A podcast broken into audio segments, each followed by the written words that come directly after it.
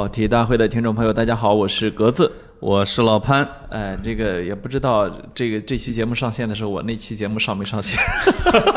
哎，你你有一部分人是。没捕捉到，哎哎，节目呢节目呢啊！我我说我看到格子上传了一节目，怎么怎么到我打开的时候没了？结果有人还把它归罪于，哎，是不是被删了啊？呃，还是不是因为我老刷新的问题把它刷没了？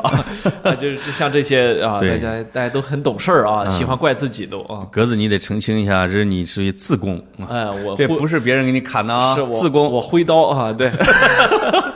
对，那你那期还上吗？还上，还上啊，上哈，呃，也也没有任何的这个。大家想象中的原因啊，仅仅是属于格子有点口吃。啊，我我结我我结结巴啊，对对，在节目里面他有点结巴。啊，没有是那个什么，他要求剪辑师把他的结巴去掉。啊，结果剪辑师自杀了，他说臣妾做不到啊，做不到啊，没有，其实是这样，就是我我我那个什么，我我最近嗓子，你刚才刚才就结巴了啊，我我我我我最近啊这个。嗓子不是太好，然后呢，这个过程中啊，就有些停顿，然后呢，这一下子没没删了。但大家听我停顿好像没啥意思啊。哎呀，我觉得这也没什么秘密可言啊。你停顿的部分是不是因为没有我呀？呃，你习惯性的在等我说话是吗？你听寂寞在唱歌。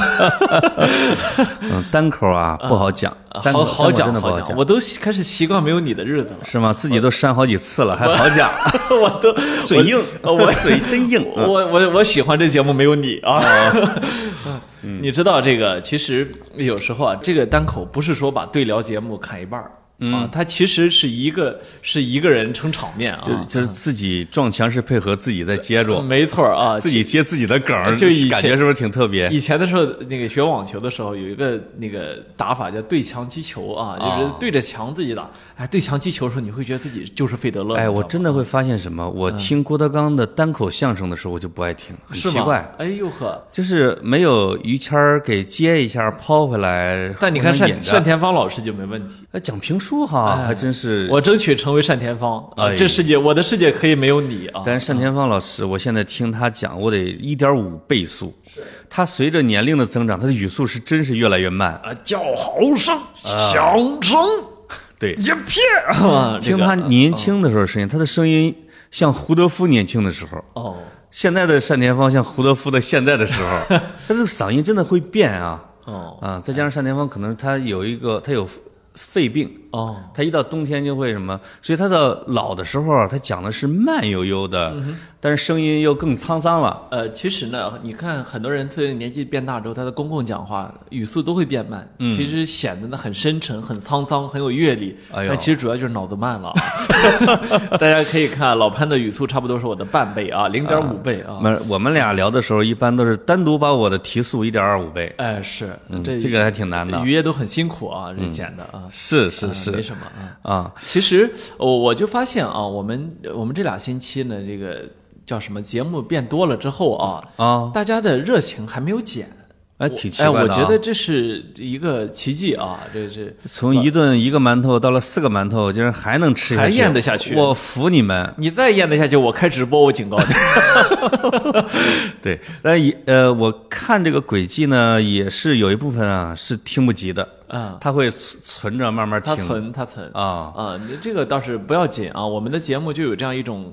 就恒恒久远的魅力吧。哎呦，我这个老潘人是职业生涯的一个奇迹啊！从一周一期，呲溜一下一周三期，大致有一个分类哈。比如每周三的节目是不变的。哎，每周三就是我们的基本盘，就是你熟悉的那个跑题大会啊。对，肯定这比如说一直保留。这可能是一个小时的。然后周一呢，这个就是格子的书架。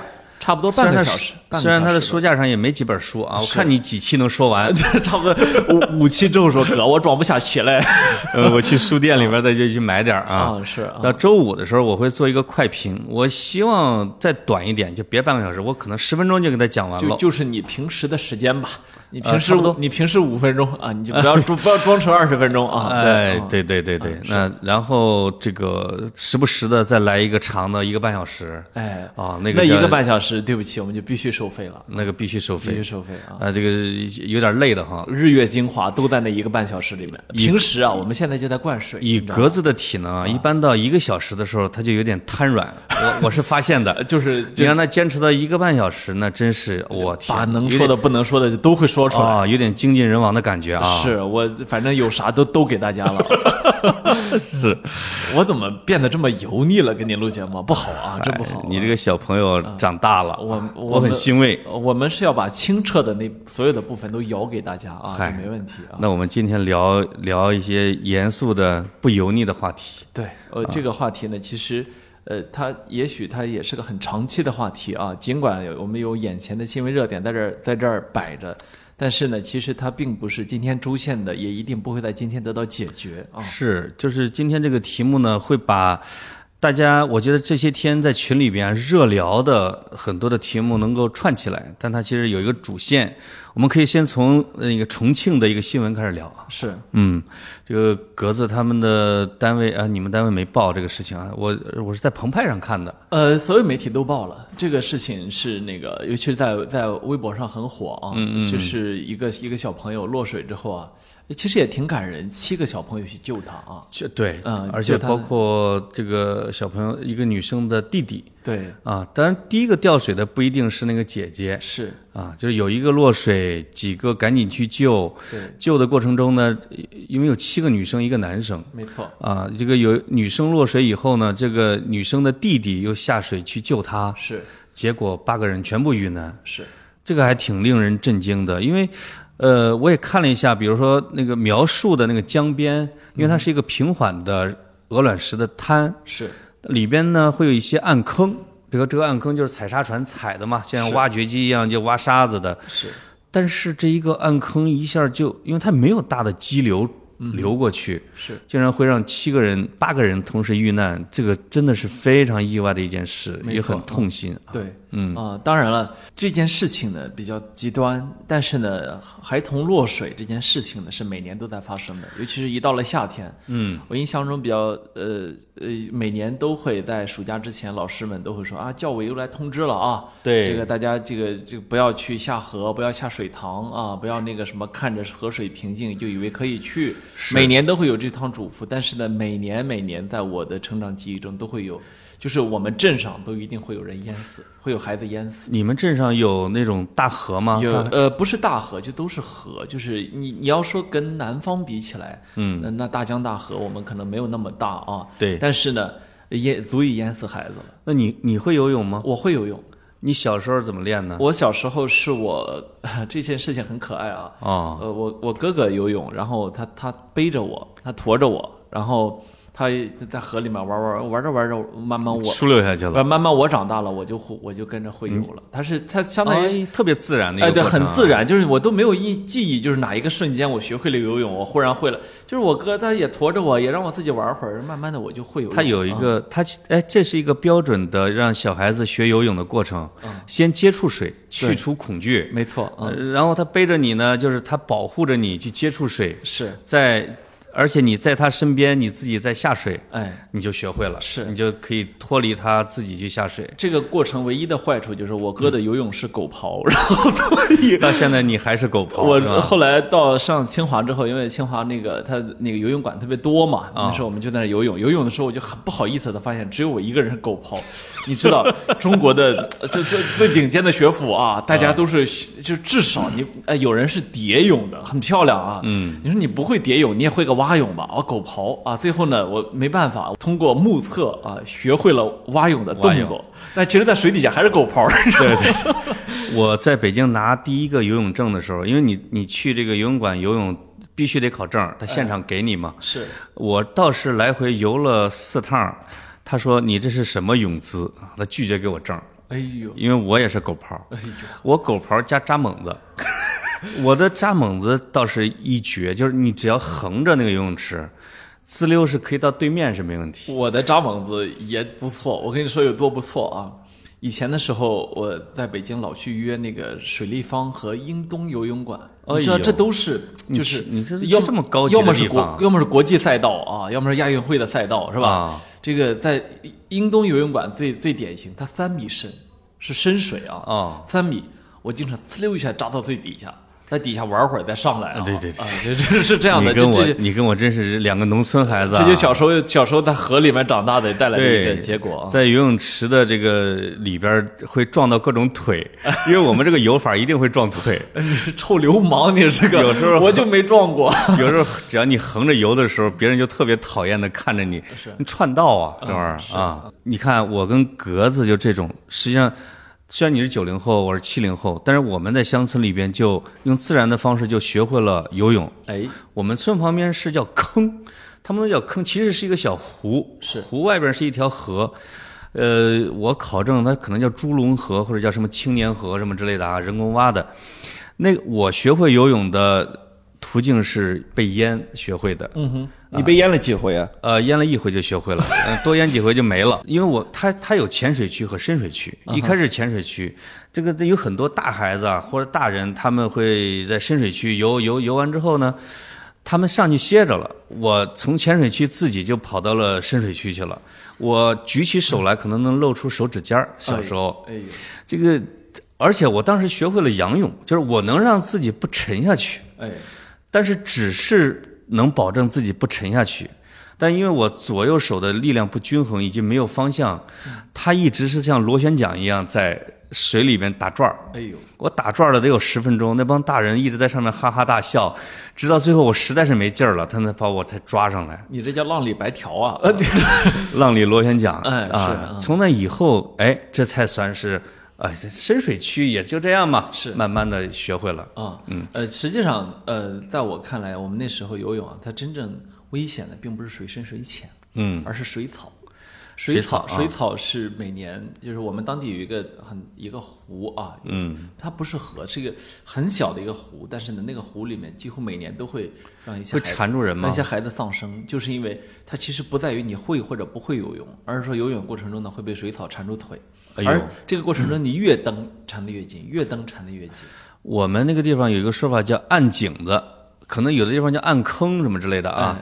那个按井子是什么呢？就是你本来是平地儿，突然间它陡然下降半米，那个时候会让，而且那个暗井子里面的水是凉的。没错，我们村儿会让你腿抽筋儿。会一个是腿抽筋儿，但是我们村儿有一个小小孩儿啊，是我的同学的弟弟，他是跑邻村去游泳，他可能对那个坑的地形不是很熟悉，他们就从桥上就往下跳，头往下跳，他就一头扎进了那个暗井子，暗井子是淤泥，他可能直接脑袋就扎到了淤泥里边就出不来了，哎，他就大家看他一直不出来，就赶紧喊大人，大人到了之后才发现他已经死了。哦，啊，这个是我离得最近的小孩游泳溺亡的一个，他就是由于地下的这种不规则啊，是呃未知的这种状况，所以今天城市里的孩子，他很难想象的一点，就是在我们成长的过程中，我们的所谓的游泳啊，嗯，它的环境因素是非常不稳定的。因为你今天在城里的游泳池，第一呢，你其实是透明的，能看到池底的，对，但在河你是看不到的。第二呢，呃，标准的游泳池边上都有救生员，对吧？呃，有有个人专门用来保护你的安全的。是的第，三呢，你的这个水温和那个就是你水底下的环境是是是非常单纯的，但是在河里的时候，你有无穷无尽的可能的因素啊。刚才你说到这个游泳池里边啊，人不会死，在我们那个小城市里边，就是我我大概上小学和初中的时候啊，我们是有一个地方叫供应处，我这个听众里边肯定有濮阳的，他会知道，叫油田供应处，是油田管后勤的，有全市唯一的一个游泳池，露天的，而且它的深水区达到了四点九米。呵，在我小时候，它几乎每个夏天都会死人。哎呀，为什么呢？就是后来发现有些人潜到了四点九米之后，他是失控的上不来了。啊，还有些人从那个跳台上到了底儿了，是吧？他在往上浮的过程中，别人下来了，哦，直接蹲他头上了哎，有可能这个人就直接就晕了。那个时候老听说谁在公共处又死了，那我谁在公用处那又死了。我只能说你们这个设置的很不合理，因为即便英东游泳馆这么专业级别的游泳池啊，嗯，它都绝不可能到四点九米，它的三米水是非常深的。我记得很清楚，我那时候写的四点九米，嗯，特就因为别，四点九米就不该成为民用的而且有可能嗯是，我现在想想，有可能没有救生员的，是。那才八十年代啊。那当然，啊所以所以今天你在北京，你很少听谁说一个游泳池里死人了，是吧？对，没有听说过这件事情，是，因为这件事情它基本上确实是不会发生啊。对，呃，因为我不太没去过南方，嗯我我相信南方的水网啊这么纵横和，而且他们的江和河经常会有一些暗流什么之类的，是是是比北方的水量可能要大多了。对，往往有些会水的孩子啊，也有可能直接就给冲走啊，我们农村有漩涡那种的。农村有句话叫“淹死会水的”，是就说的就是这个问题。那不会水的呢，他不敢往河里，尤其是深处游啊。嗯。但是，一旦往这个这些，你有了游泳这个技能之后，会有一种过度的自信。对，但实际上你是没有保护措施的。这嗯个东西呢，我可以给大家说啊，就是其实我是学过呃深潜的潜水，哦就是背着氧气瓶，我我能潜到差不多二十五米左右。然后这个深潜这个这个运动啊，其实就是就是比较危险的，嗯是的啊，就是在我的潜水经历中啊，我就遇到过那种，就是我没有遇到过暗流啊，但是有很多的深潜的人会因为遇到暗流、遇到海沟很麻烦啊。哎呦，但是仅仅就在我的这个过程中，你忽忽然之间这个氧气面罩，比如说它进了水之后的那个出力啊，或者说因为它水压非常大或，者说一在水压之下，你的耳朵开始剧疼的这个经历啊，对你想到你上面还有二十五米的海水的时候，其实这是一件非常恐怖的事情。你的耳朵会有耳塞吗？它就是什么保护措施你都有，但是你就是会疼，那就是因为它耳膜会非常疼啊，的因为你可能有坐飞机经历的朋友也也可能有这个体验啊。对飞机起降的时候，你可能需要不断的吞咽口水什么的。对，那么我可以跟你说，就是那个深潜到了二十多米之后的那个那个经历啊，是坐飞机永远无法提供的一次一个体验、那个啊。疼痛是吧呃？尤其是我的前三次吧，我印象中非常非常疼耳朵哎呀，啊、然后但是。后来聋了以后就再也不疼了。我啊现在听不见你说话，我所以你看，我经常喜欢演讲。对，没有，就是但是呢，这个即便是会深潜之后，我依然现在觉得对水是保持十足的敬畏。是就是这个这个敬畏到什么份儿上呢？就是我记得有一次印象是去了千岛湖，嗯嗯，千岛湖那个地方大家知道，它实际上是建国之后才形成的一个湖。对呃，就之前的时候，它是这个所谓的新安江大移民嘛，是吧？嗯，这个大家可能之前只听说过三峡移民，不知道新安江移民。是新安江移民也是。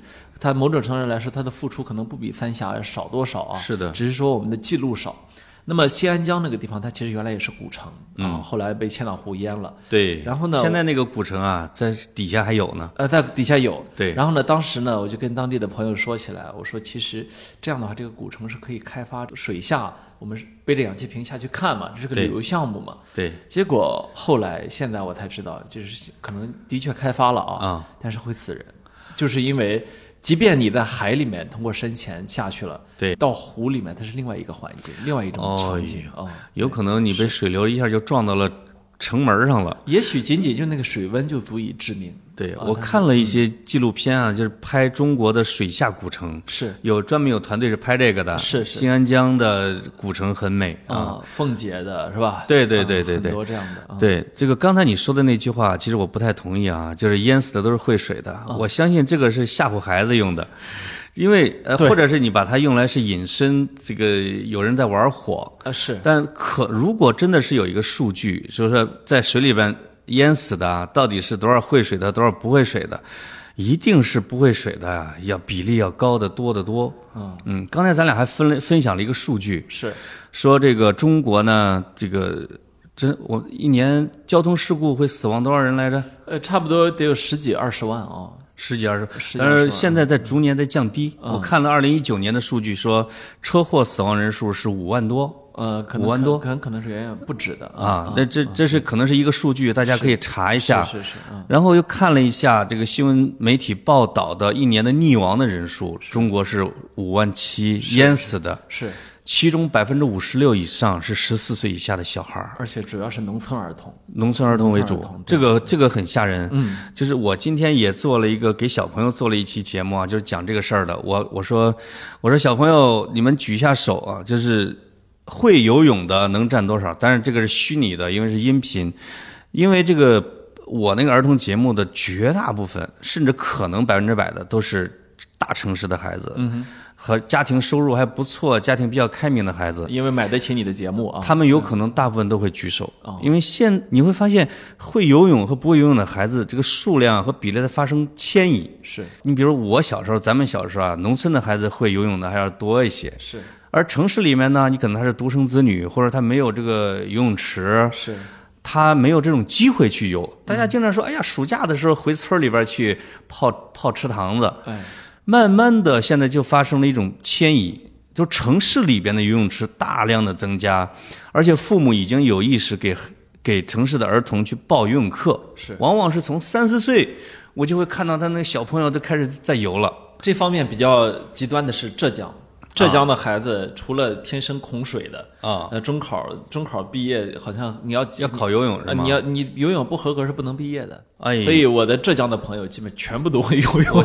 我哦我那是浙江的农村是如果是不是也会有这个呃项目？必须得学，必须得学。哎，这个真是挺好的啊。是嗯嗯，，还有一个我知道比较极端的强调游泳的就是清华，清清华要要求本科生全部全部都会会会游泳啊。这样是这是起码是一个特别自救的一个好方式。但是清华它的条件是其他地方完全我以为说清华淹死很多呢，呃没有没有完全没有，清华它条件你是完全比不了的。那是我就简单说，就是在我都在学校期间，我有好几个同学都是游泳的体育特长生。哦，呃，就是他对游泳的这个重视啊，到了比较变态的一个地步。清华是、没办法，你们清华呢是以是以牛津和剑桥自诩的嘛？没有没有，嗯他比较出名的是这个每天锻炼一小时，为祖国健康工作五十年，是吧？对但是这在这其中呢，游泳呢又有更特殊的一个地位啊。在我住的这个遥远的通县的运河边上，嗯你们清华皮划艇队还在训有一段时间，对，整整天搁那儿划艇，我觉得学这个可装了。我觉得哦学这个没啥意思，真的这个牛津剑桥的传统就是牛津剑桥的，是吧？对你为什么学呢？你叫什么郑郑板桥他老婆给他说的那个话，嗯，你有你的体，我有我的体，是不是？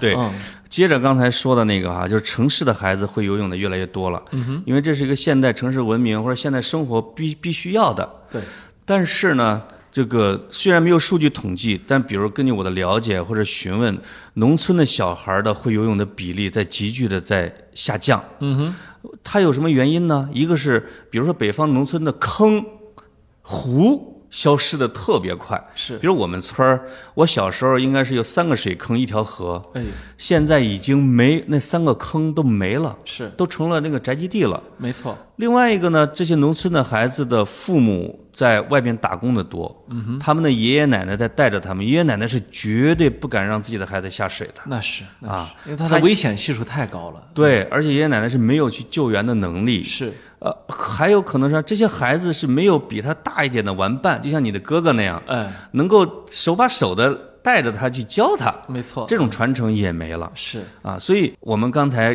讲的那八个被淹死的孩子是镇上的，是，虽然他们那个镇子和村儿离这个江边只有两百米，啊，当然当然喊他也听不见啊，而且没有人在河边，就是这个农村的太稀疏了，人口现在已经太稀疏了，对。啊，就是留守儿童和农村的空心化这两件事情，事实上加剧了这个问题的严重性。是就是说，呃原原本的时候，农村是一个正常的就就社区，对吧？正常的我们是那个就是大家的这样娱乐的一个或者说是生活的一个环境。那么现在它是非正常的，它的非正常体现在它的这个老人、青壮年和孩童的比例并不对。对，是吧？是然后这个这个就会直接的导致老人更容易孤独，以及孩子呢更缺少保护。这嗯就是人群中最脆弱的两个人群，得不还有到妇女啊、啊得不到这几种啊、得不到应有的一个支撑吧？对算是嗯或者妇女更更容易感到无助，啊是是他们因为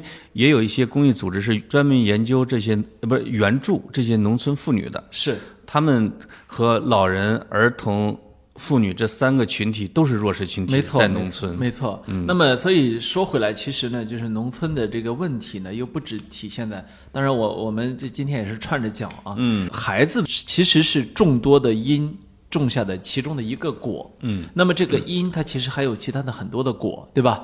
你比如说，包括我们会看到有很多形形色色的其他的问题。我我有个朋友，他们创办了一个公益组织，叫女童保护。哦那么女童保护干什么呢？就是说，主要还是要针对农村的，尤其是留守儿童这些小女孩，告诉他们，你的身体的很多部分是不能碰的。嗯，那么呃，任何人都不能碰。不是不是说这个啊，跟你亲近一点的爷爷就可以碰，叔叔伯伯就可以碰，不是的，任何人都不可以碰。是的，啊是的，因为这个女童受到伤害的百分之八十是她认识的人，啊，是吧？这个是这个是经过严格的数据调查的。那包括最近，呃，当然这个不是农村的了，是呃，这个上海宣判的这个很著名的案子啊，我叫王振华这个禽兽，他去侵害这个小女孩儿，他的前提是什么呢？前提是这个叫周艳芬的这个跟他跟他这个同案被宣判了啊，是把自己朋友的孩子带到上海去的。我所以这就是熟人完完全全不是说对你不构成威胁的一个要素，恰恰相反，我们知道，即便在成年女性中呢，这个强奸也主要发生在熟熟人中间，吧？是的是的女性呃觉得啊，这个这是我哥们儿是吧？晚上跟他去他家没什么，但对不起，这他也是个人，对吧？他对他的动机，他的复杂的心思，你可能没有猜透啊。呃，随着现在比如这个摄像头技术啊，或者天网啊、侦破技术的这种飞速的叫提升，呃，作案的便利条件往往会在熟人之间发生。没错就说你父母是允许的啊，或者哎托付给你，如你像那种陌生人的给拐走啊，或者是给骗走这种的，实际上的比例已经降的是比较低了。对啊，因为破案非常快，但是在熟人家庭、朋友之间、邻居之间就很普遍的这样的一个情况就会发生，呃，包括前几天还看到一个新闻，在乡村里边是爷爷猥亵他的孙女，没错，这个就是我们觉得这完全是不可能发生的，但它是就可能会发生。是，我也看到了，是微博上一个皮肤科的医生，嗯，啊，在在对小女孩进行检查的时候，发现是有问题的，对。然后慢慢慢慢慢慢，居然问出来这么一个惊天的一个秘密哈、还你看，注意到这个现象就是，如果不是因为这个皮肤科医生的多疑、多心、多问，是吧？嗯，那么这小女孩甚至都不知道如何表达出这件事情来。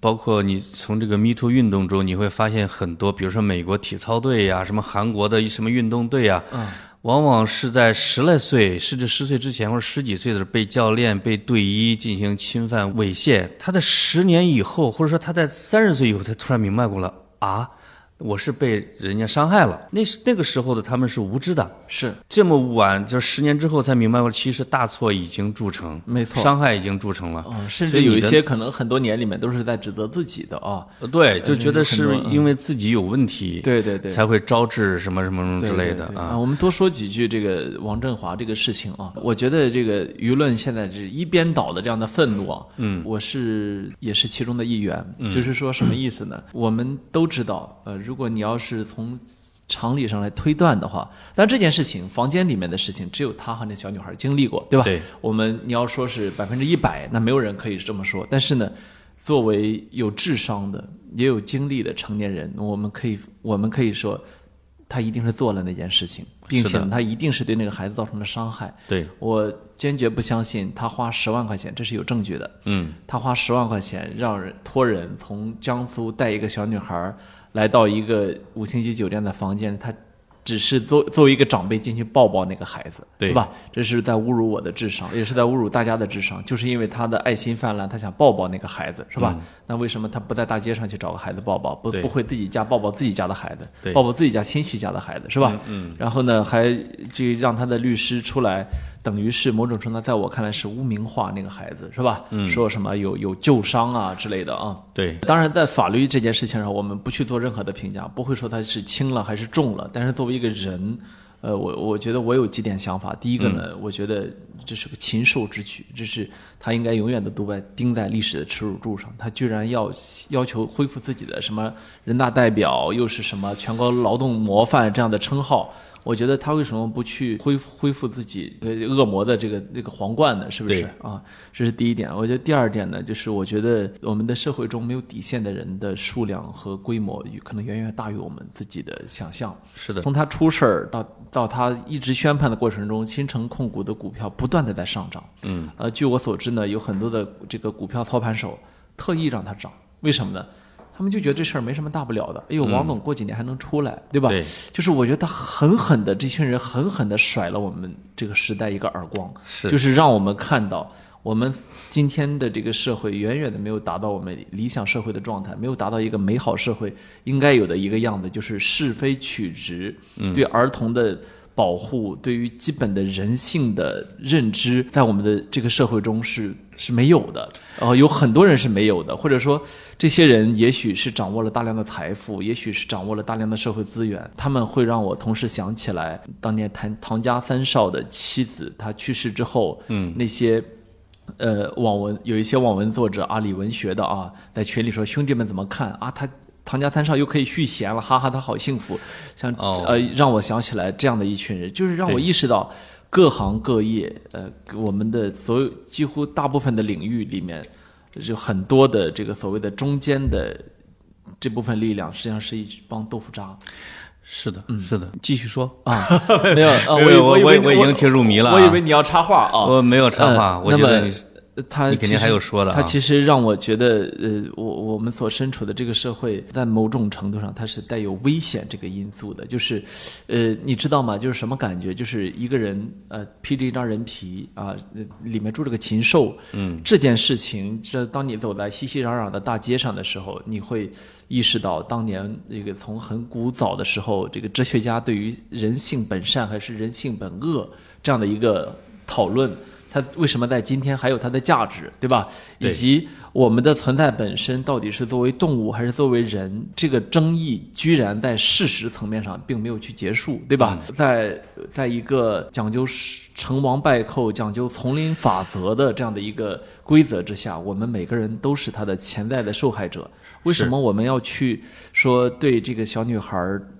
他受到侵害，他明明也也不是我们俩的亲戚，也不是我们俩的朋友，甚至这个小女孩可能我们明永远都不会知道她的名字，我也不希望知道她的名字、她的长相啊。对，我希望她拥有她的隐私。那么为什么我们会想去保护她？实际上是因为，呃，像王振华，像像他的律师，像那些股票的操盘手，他们已经碰到了我们这个社会之所以能够维系的一根红线，就是这样的红线。如果我们敢于去击穿它的话。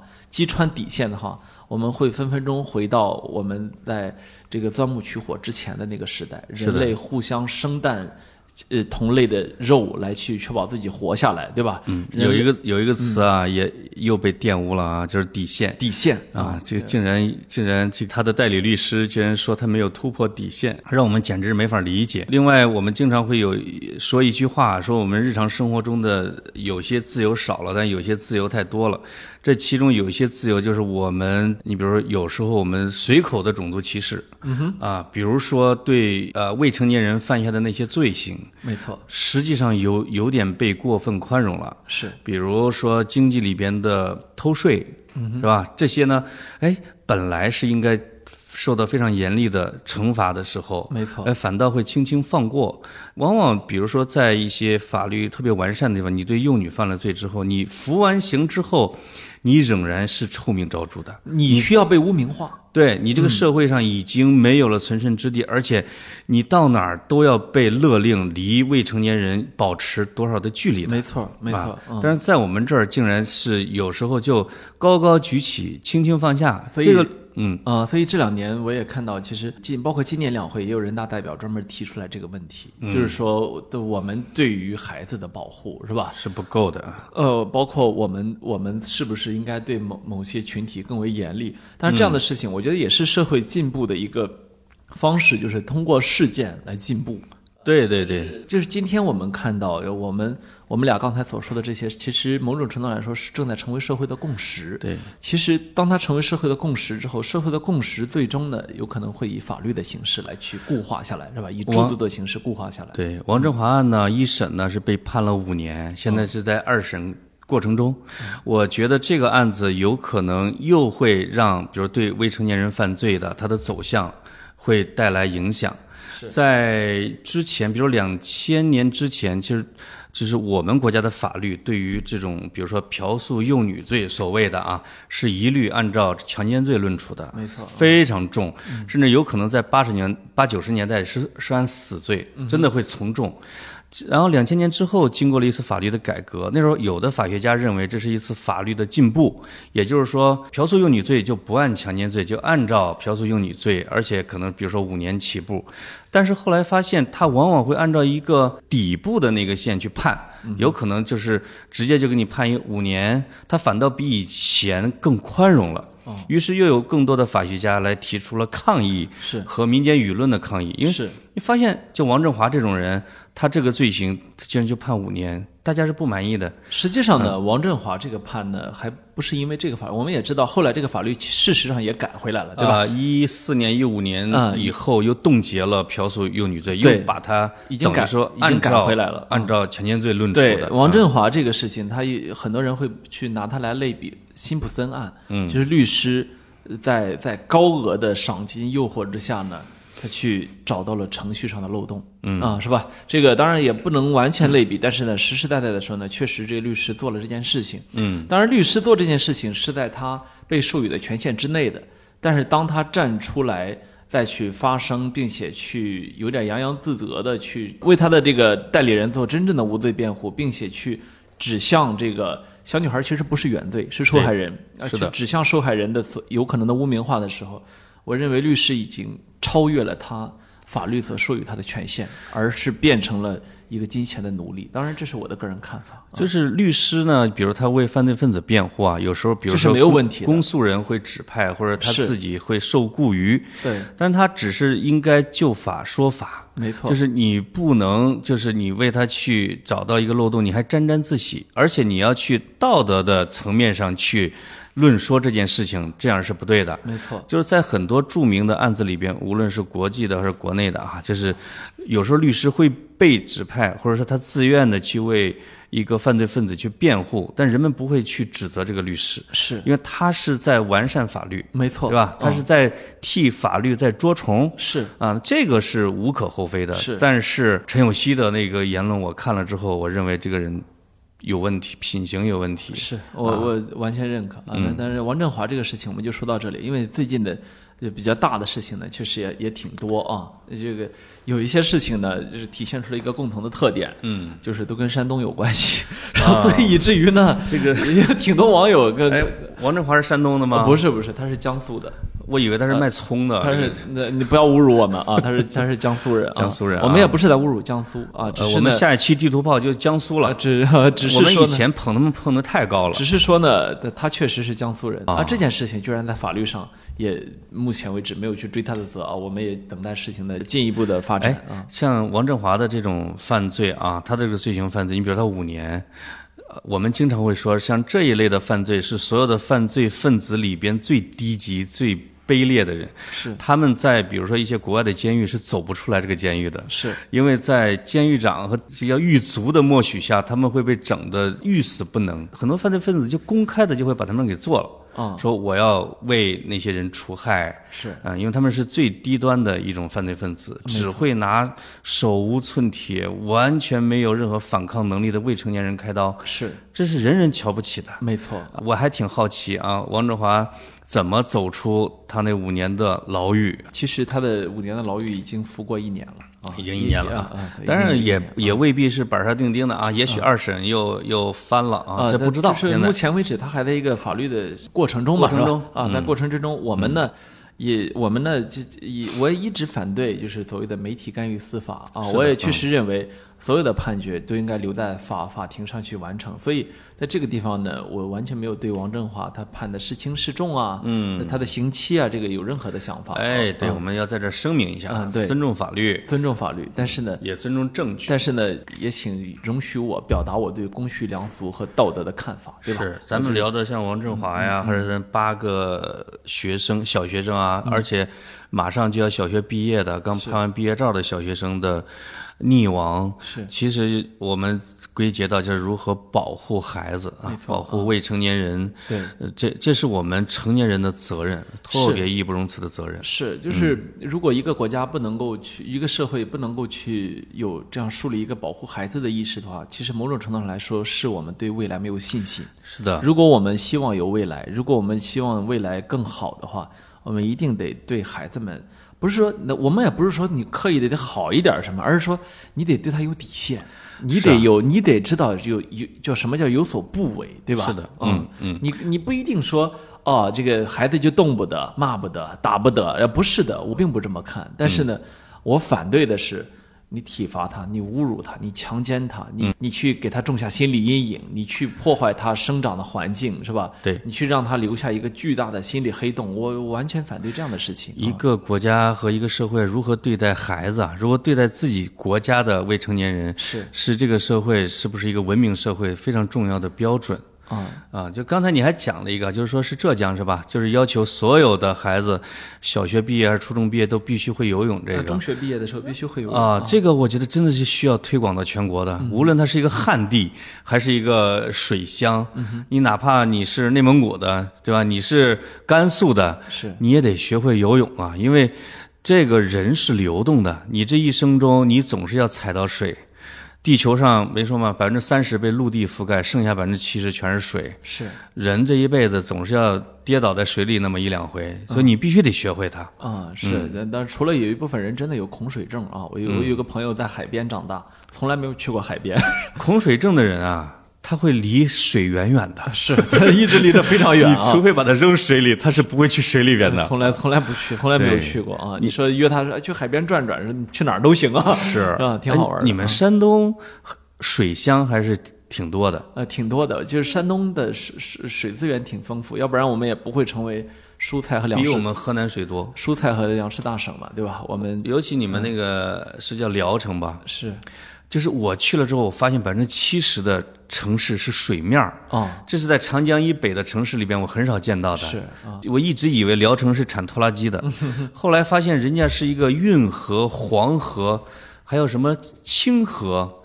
几个河全部流过这个城市的一个地方，是被称为水城。是。看，你真是一个鱼米之乡哎！《金啊瓶梅》怎么发生的？是不是发生在水边的故事嘛？水边啊，啊运河边上的啊、故事。一定是运河边上才会有那么丰富的故事啊。哎，说明你们山东比我们河南啊要好。实际上呢，今天中国的水啊比以前少了。以前的时候，苏州其实本质上就是个威尼斯，对吧？像什么苏州啊，像扬州也是威尼斯，呃、扬州，呃不是嗯。扬州，扬州。呃扬州啊，啊扬州，然后然后芜湖是吧？呃，长三角的城市，其实以前都是威尼斯。你知道咱们山东和河南啊，就是在我们濮阳和你们菏泽，嗯，原来是一个坑，哎，是而且是真的是被认为是皇帝部落联盟待的地方叫雷泽。哦，这个菏泽的这个泽，其实就从那边延过后来来的。后来降生了你啊，呃，这个天不天不生老潘，就是没有跑题啊就。是有了我们那个地方有一个中华第一龙出土的叫伏羲的地方。哎呦，他就是被认为，因为往往中华民族的始祖并不是说在长江边上或者黄河边上，那水太大了，在边上是随时会被吞没的。嗯他们往往会是在大河的支流，比如渭水、泾水啊、洛水、伊水，哦，产生最早的文明，以及在大的湖边上，因为湖它倒不会说随时泛滥，嗯，所以雷泽啊，咱们河南和山东之间是被认为中华始祖诞生最早的地方之一。哦，哎呀，太有文化了吧？你这有点市委书记的水平了啊。哎，真的，一看就是在吹啊！我这 哎，我见过挺多这样的人啊。我怎么能把话题引到你们山东去呢？啊 你得接。我我不接。嗯，这几天呢，是这个山东啊，确实是新闻多了点儿啊，成了一我给我朋友也说，我说怎么成了舆情高发的地方啊？怎么跟、怎么跟十年前的河南似的啊？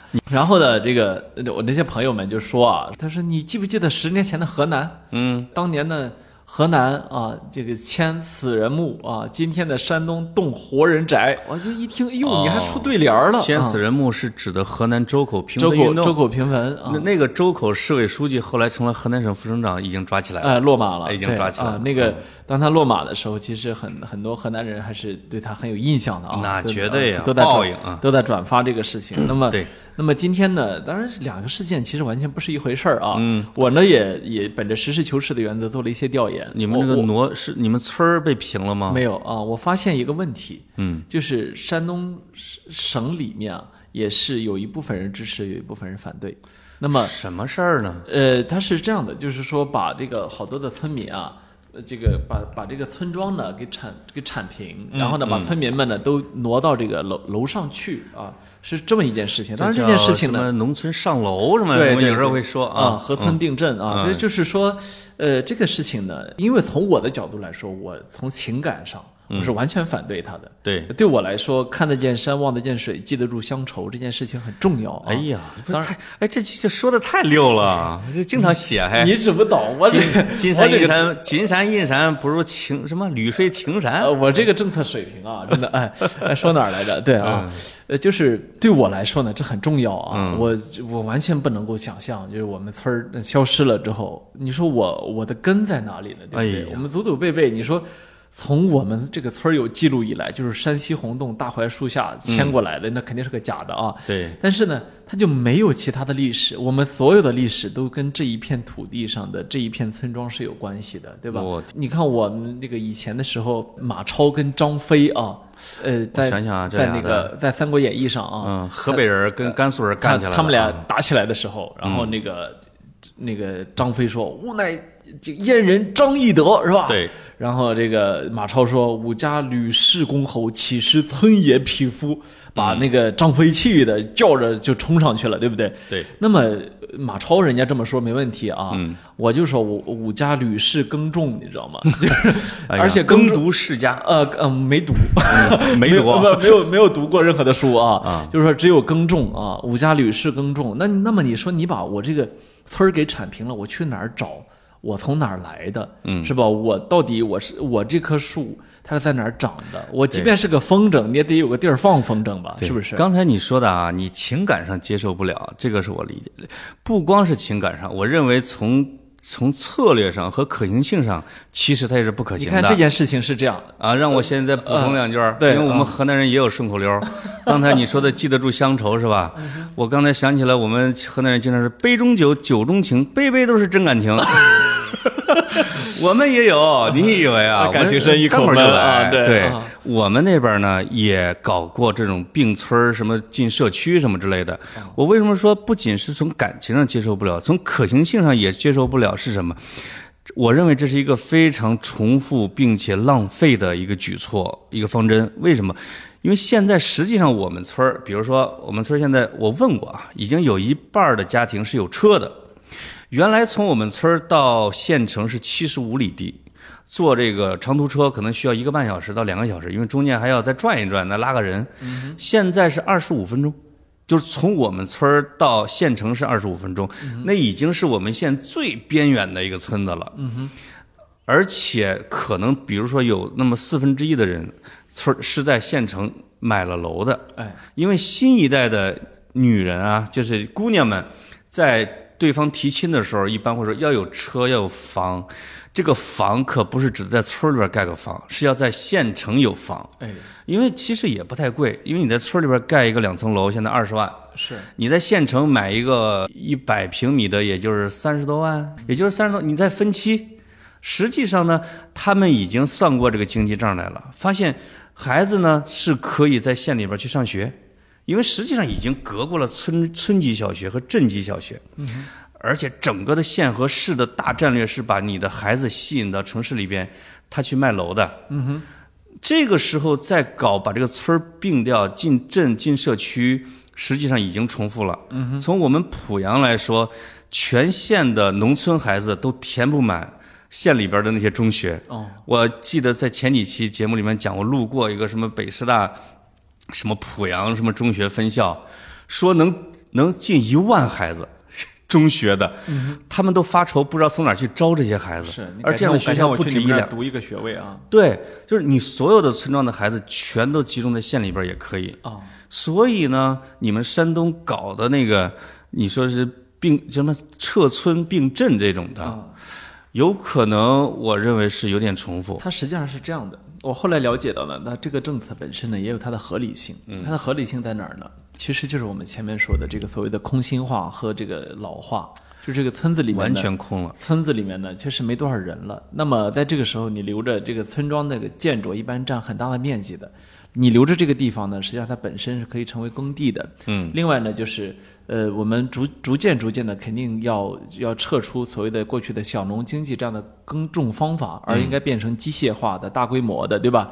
这样它有规模效应，也会这个提高效率。所以就是这个大的方向，其实某种程度上说是没有问题的。你说，比如说不一定啊，这个我得给你辩论一下啊。你呃，我听我说完啊。对你说完你说我给你辩你说，比如说这样啊，比如说像像这个一个正常的村子，它其实可能，比如说十年之后啊，我统计过，十年之后，像我们这样的村子，可能只能剩下不足过去三分之一的人口。对，那么不足过去三分之一的人口，其实大量的房子是弃置的，嗯，就会它是会废弃的，对吧？那在这种情况下，其实呢，这个过程就就这个构想本身呢，可能问题不大，但问题在于，第一，它是你弄得太早了，嗯就是现在不是十年之后。就是你，你操之过急了。就是说，这个淘汰的过程是个自然淘汰，嗯你不应该是以这种强力的行政手段淘汰它。这是第一。第二呢，呃，地区之间存在很大的差异性。它差异性体现在哪儿呢？就是说，这个我昨天跟一个鲁西地区的朋友讨论，他说：“你知道他说什么吗？他说这政策很好。哦，哎，就是我在我满满腔热情的要给他表达我的想法的时候，我才意识到，其实我的想法，包括你的鲁想西嘛，就是我们那边嘛啊。我的啊想法包括你的想法，我们是站在自己的角度去考虑这个问题的。他嗯说：“你知道吗？我前一阵儿回村看了一下，大家都很欢迎。嗯说，哎，我后来我就我就跟他详聊了一下之后，我才发现是这个问题。我们那一代都不同意，他们那一代就是很多的人，他多大年龄呢？很他他比我大，啊很他们那一代很多人呢都同意，为什么呢？因为他们那一代本身呢，就是说这个这个收入水平啊、生活条件都比我们我们那一代要差很多。对包括在我们当地，比如说盖个房子，你可能花个二三十万，嗯，那么在他们那儿可能花的这个呃就是要少一些，很多呢也不是新房子，那这时候正好换一下房子，是吧？啊本身呢，你让他就是没有能力啊。本身你让他就城里买房，他也买不起，是吧？对。然后，而且呢，这个这个耕种呢，他慢慢的六七十岁，他们那边的空心化比我们早，嗯就是很早人家就出门打工去了，而我们当地现在还有四五十岁的劳动力，对，所以就是。呃，就我说的，它是存在地区差异的，嗯。就是这个政策本身它是有它的合理性的，对。但是呢，第一个是时间差，切记一刀切啊。第二个呢，就是有这个地区差异。嗯，所以通过这个之后呢，我倒是某种上我能够去理解这个它的出发点，但是呢，我我也我我也是觉得呢，这件事情还是应该是叫一地一策啊。对，另外我说一下我的观点哈，这个因为这个观点是类似于经济学家和农民问题专家之间的这种争论。没错没错。经济学家呢是认为，就是从世界的经济发展历程来看，中国的城镇化的程度还不够。是啊、可能未来的二十年，城镇化一直还要在推动进行中。没错。那么呢，要顺应这个趋势来给它做好基础建设等等。对对这样可保中国未来二十年的 GDP 或者增长啊，还保持它一个向上的态势。但是农民问题专家，包括学历史的人啊，就会提出另外一种观点，就是说中国的经济很难在二十年一直保持这么高速。我们可能在未来的若干时间里边，要保持失业率在缓慢的增长和经济中低水平增速的一个过程。那个时候，如果城市容纳不了那么多的流动的人口和就业人口的时候，怎么办？农民问题专家往往提出什么？说从历史上来看，要给农民一个落脚的地方，要让他们有一块地。你可以说是他的权利，你也可以说把他困在那个土地上，来保证不城市不出现大规模的流动失业人口，以保证这个国家的整体稳定性。它不是从经济角度来看的，没错。它实际上从农民问题。一千年来的中国的农民问题、农民起义、流动人口和流民问题得出的这样的一个想法，他认为不要那么快，不要机械化那么快，不要把这个农民的地流转的那么快。所以这个土地流转政策的犹豫，这十几年一直来回的反复，到现在也没有正式推行，跟这个就有关系。是，当然这个越谈就越深了啊。对对对实际上呢，我们也看到很多的时候，即便是专家之间的辩论呢，也仅仅是一个辩论。呃，为什么仅仅是一个辩论呢？就是现实往往跟你用任何的模型、用理论去预测的是不一样的。嗯呃，它现实永远都是在这个层面上，就是说，你看，它不像做科学实验。对科学实验你是。可以就是大概大概齐的在这个框架之内完成它的。但是现实很多时候是超框架的。是的，其实看这种问题越多呢，有时候会人会变得越谦逊，因为你会意识到，这个在再强烈的意识和观念之下呢，你都有犯错的可能性。对，就是说，也许历史会证明我们这样的合村并镇的方式还是对的。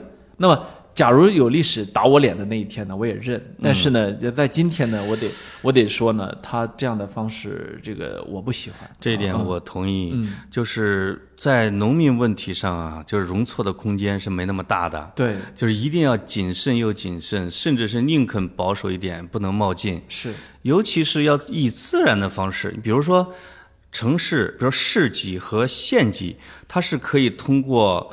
更廉价的房子、更好的福利、更好的交通，比如连接农村之间的交通，对，来吸引他们到城市里面去住房、去接受教育，是，这是一个自然的，比如说，呃，离开乡村的过程。但如果是你行政手段说，我把你这个村儿推了，我让你进镇里边去上一个，我现在已经在一些省和它的一些城市的边缘。看到了整个村子完全搬成了一个小区的那样的一个过程，那些人是四处去风景区啊，去周边去打工的。对，如果那些人是消化不了打工去挣钱的问题，他又没有那样的距离去，没那样的渠道去种地了，他一定会向政府要饭吃。嗯，这个是一个很大的一个遗留问题。没有，我是希望我们不要去制造新的矛盾出来，对吧？这这是这是一个是的，就从面上来说，那不可能每个人都像我们这。